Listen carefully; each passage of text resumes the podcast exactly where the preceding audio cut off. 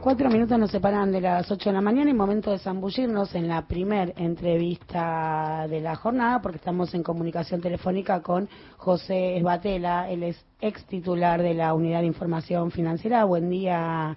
¿Cómo le va, Luciana Glesser y Sebastián Premicia? Acá los saludamos. ¿Qué tal? Buenos días. Aquí estamos. Bien. Bien. Eh, Arrancando el sábado. Sí, sí, sí.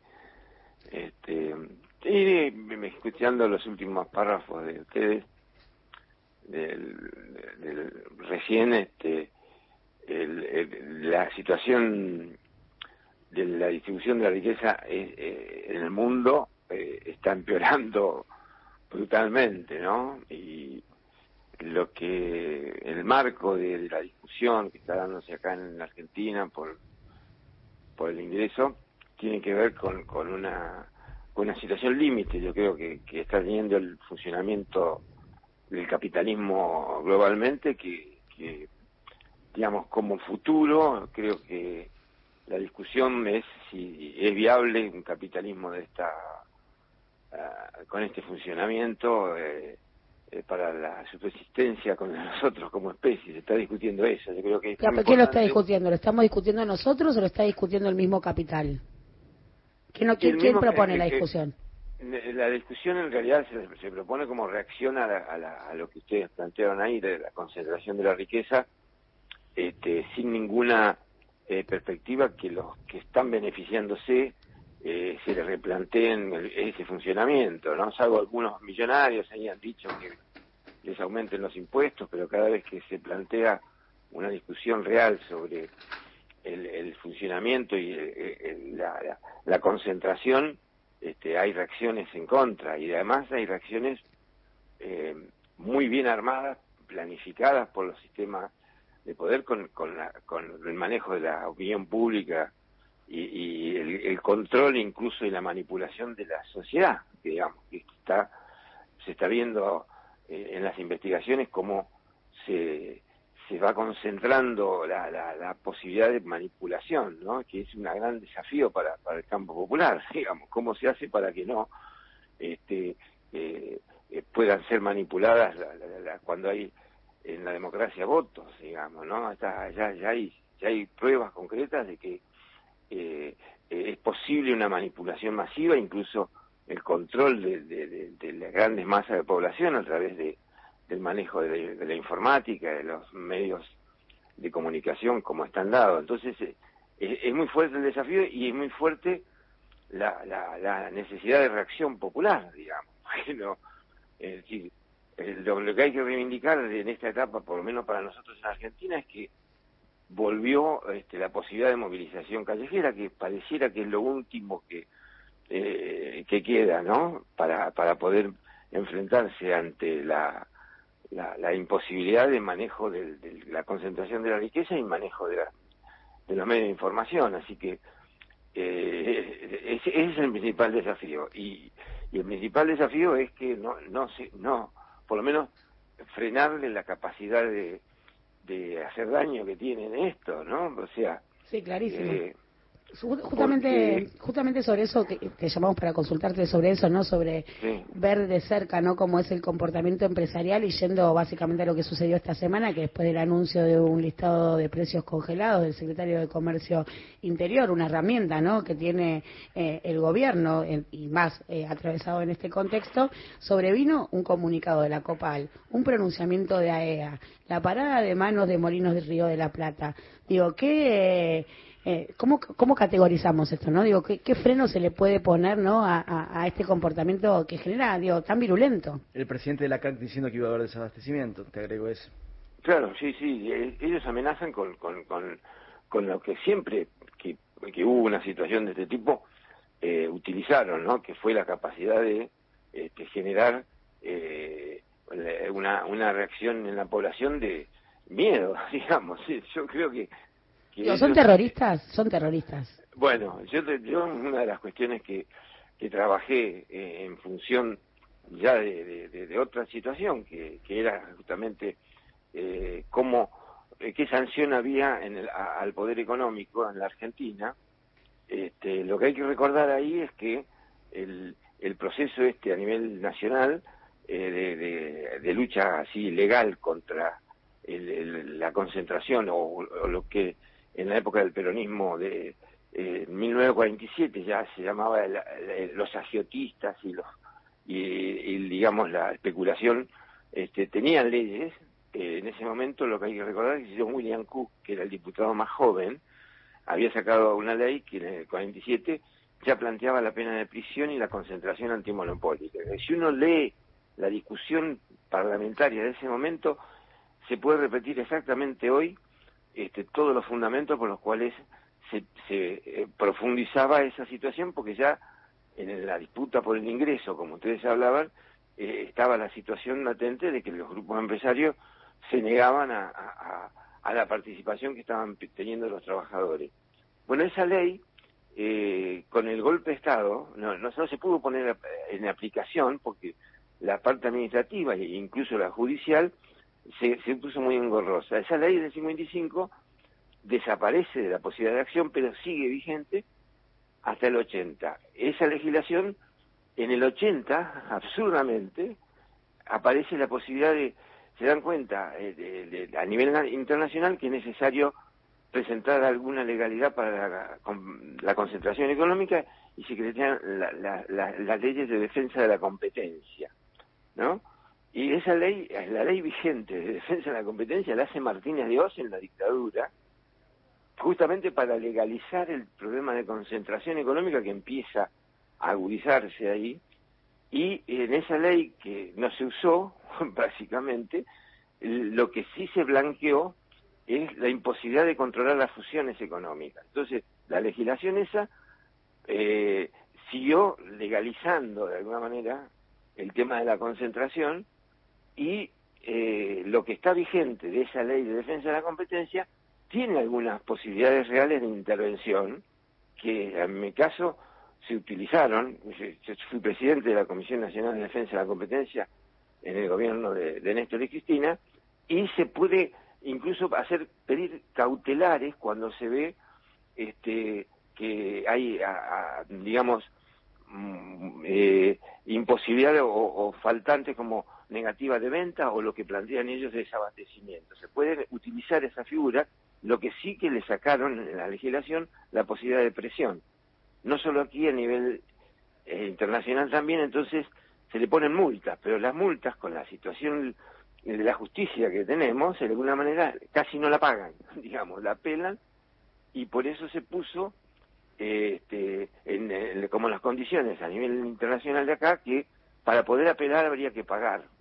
Eso está vigente, eh, pero el problema que tenemos que, que está descoordinado, eso es una parte del Estado, la defensa de la competencia. Y la, situación legal este, evidentemente no pudo parar esto. Entonces, eh, el gran desafío es que esas leyes funcionen. Pero además requiere eso, por ejemplo, el caso de la aplicación de la legislación que aparece a nivel mundial en, los últimos tiempos por el tema de la fuga de, capitales el, el, narco lavado y el dinero ilícito, aparecen las leyes antilavado. Entonces aparece otra, otra posibilidad que es la legislación que este, eh, genera la persecución del, lavado y demás, y aparece ahí sí la figura del terrorismo, eh, pero eh, a nivel internacional estaba buscado en función de la, lucha con, con las organizaciones terroristas y la complicación que, que va creando este, el dominio de Estados Unidos. En Argentina, esa legislación antiterrorista, en el 2011, tiene una, una particularidad que hace que todos los que eh, delitos del Código Penal, porque esa es una figura que se crea acá y se ha aceptado a nivel internacional, porque Argentina participa del G20, eh, eh, todo, todo el, que hace un delito del Código Penal, incluso los delitos económicos, si ese delito, por ejemplo, puede ser justamente estas cosas que están haciendo, desabastecimiento o negativa de venta o este, especulación que genera fondos este, con acuerdos ilícitos de, que abarca también lo de defensa de la competencia, cualquiera que cometa esos delitos, si aterrorizan a la población o impiden que el Estado haga o deje de hacer algo, son caracterizados como terrorismo. Y permite eso, yo este, eh, permite eso congelar los fondos de los que están haciendo eso. Esta discusión este, se dio incluso en el, gobierno de Néstor y Cristina en el momento en que eh, una, em, una empresa en el 2014, cuando se estaba peleando contra los fondos buitres, este, hay unos fondos buitres que abandonan, es una empresa que ahora es cooperativo, una empresa, una imprenta, y que incluso la presidenta en ese momento dijo, vamos a aplicar la ley antiterrorista, y, después se dio marcha atrás porque se, se la denunció a esa empresa por vaciamiento.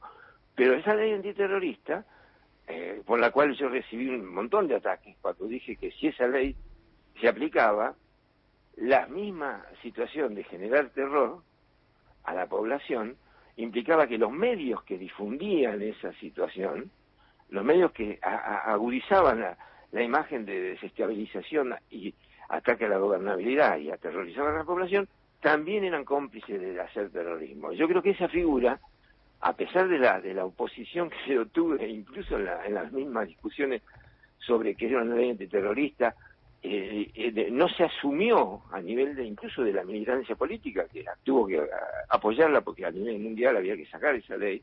Esa ley incluye de nuevo los delitos económicos. Entonces, eh, los delitos económicos en Argentina habían sido eliminados de la posibilidad de sanción eh, porque había una ley de subversión económica, eh, que la ley de del 2001 que el Fondo Monetario pidió derogarla. Y desde el 2001 hasta el 2011 los delitos económicos prácticamente no tenían intervención. En esta discusión de la ley antiterrorista, con toda la mala fama que tiene esa ley, porque hubo sectores sociales que malinterpretaron. En la Argentina esa ley tiene restricciones para ser aplicada a la lucha social. Claro, porque en ese momento lo que se decía era la van a usar para reprimir protestas sociales cuando justamente no el espíritu era el contrario. Claro, pero bueno, eh, nosotros hicimos, eh, para decirlo mal, una mala prensa en función de que este, los sectores que, económicos sí se dieron cuenta de eso. Y el mismo Gaffi, cuando yo discutí, eh, me tocó a mí representar la discusión esa a nivel internacional, eh, en, en, bambalinas nos decían, pero esa ley se van a enfrentar con los sectores económicos. No digan que esa ley permite congelar los fondos de los grupos económicos. Ellos mismos me decían, porque a nivel internacional no les va a salir.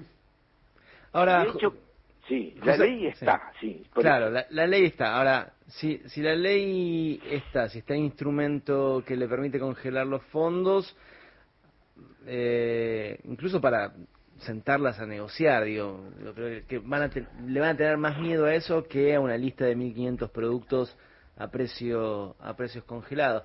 Digamos, ¿qué, qué, me interesa preguntar qué caracterización haces vos de esta cúpula empresarial argentina que la caracterización es que realmente esta cúpula, incluso a diferencia de otras burguesías este, latinoamericanas como la brasilera, eh, eh, está acostumbrada a una eh, formación, de, a una acumulación, digamos, que no, no, no la, liga al desarrollo interior, digamos. Está básicamente la, la, la financiarización de la economía que les permite a ellos hacer estas especulaciones no ya con la economía real, digamos, con la economía de venta de productos y de realizar la, ganancia e incluso este, desde el punto de vista económico aprovecharse de su poder, pero invirtiendo acá, digamos, invirtiendo para seguir este, controlando la economía. Es decir, esa situación acá en la Argentina tiene una desgracia que está estudiada, ya que la burguesía argentina vive para acumular afuera y especular directamente con la devaluación de, la acumulación que la hacen en, moneda, en dólares, digamos, eh, y, continuamente esa situación deteriora el funcionamiento interno y además deteriora eh, algo que les molestó mucho y que fue un objetivo político, que hubieran procesos de industrialización en la Argentina, porque el proceso de industrialización generaba una cantidad de, una masa obrera que por la historia de la Argentina, que es particular en Latinoamérica, tenía una representación y tiene con un movimiento popular que le, fortalece el, las organizaciones gremiales y, el, y el sindicalismo y los cuerpos delegados. Eso fue un objetivo político de ellos. No industrializar, mantener la primarización de la economía argentina, acumular con el negocio financiero y la exportación primaria y este, especular con esos fondos y traerlos acá. Esa es la, la, tipología que tenemos y la desgracia que tiene el pueblo argentino, es decir, que incluso tiene que pelear para poder tener este, fábricas este, como las tenía y la destruyeron en el proceso de la dictadura militar y luego en la convertibilidad. Entonces, contra eso eh, hay que pelear este, y, de alguna manera hay que cambiar esa lógica, pero yo personalmente creo que es inevitable que en la regulación del Estado y la participación activa de las empresas que originalmente eran del Estado en Argentina en, los procesos populares debe recuperarse, porque es imposible pensar en una lógica de buena voluntad de este, este sector de la acumulación. Entonces, este, hay que sacarse eh, de la cabeza la posibilidad de tener una burguesía nacional eh, con, con este, posibilidades de ser formar parte de un frente popular, digamos. ¿no? Yo creo que la disputa es muy grande y habilita la, la, necesidad de recuperar el rol del Estado en, en sectores estratégicos, digamos. esto lo, no se puede, o sea, volver a, las discusiones que parecían obsoletas de eh, que le están planteando como un anacronismo ellos de que no se puede volver a esa regulación. Tendrán que ser este, cooperativas, tendrán que ser el tercer sector este, o la economía popular, pero no, no, no es posible tener la visión de un capitalismo con una burguesía argentina este, partícipe de un movimiento popular. Entonces, es más grande el desafío y eso implica que cada vez que, como están pasando ahora, ¿no? Cada vez que se llega a un gobierno popular, este, el poder de policía del Estado, de los organismos del Estado. Por eso es muy importante lo que está pasando. Es decir, no puede ser que un área del gobierno sola aparezca muy este, expuesta y toda la estructura de poder que tiene los otros organismos de poder de policía del Estado, la Comisión Nacional de Valores, la FIP, la misma UIF eh, y, otras áreas del gobierno como SENAS y demás, todo ese poder de policía del Estado tiene que estar atrás de Feletti. todos temerosos, son todos, bancando Feletti. Todos bancando Feletti y todos temerosos a la vez, digo, nadie quiere mover, nadie quiere correrse de su lugarcito, digamos. Bueno, pero yo, yo creo que es un problema este, de visión al comienzo, yo entiendo, entiendo que un frente como el de todos este, tuviera distintos sectores y la visión de diciembre del 2000, de, de, 2020, comienzo del 2020, era que eran relaciones de fuerza y un esquema de, no hacer olas y conflictos para no tener más conflictos de lo que significaba el, desastre que dejó Macri, eh, limitara la, la posibilidad de conflictos en las áreas. Pero ahora está visto que van por van por la destrucción de un proceso democrático, porque no es que este sector económico este, viene viene a, hacer este eh, la famosa alternancia manteniendo un proceso democrático. Ellos van como acá y a nivel mundial cada vez con más objetivo de controlar este el, proceso de, reproducción social de la de la población manteniendo los privilegios y esta distribución de la riqueza. Entonces, se está jugando el futuro de, del funcionamiento social no solo de Argentina, del mundo. Y creo que eso la, militancia popular lo tiene que saber, digamos. Acá no se puede eh, andar con, con, dulzura en estos momentos eh, de donde la, la, el objetivo justamente es destruir los, los procesos populares cada vez que salen.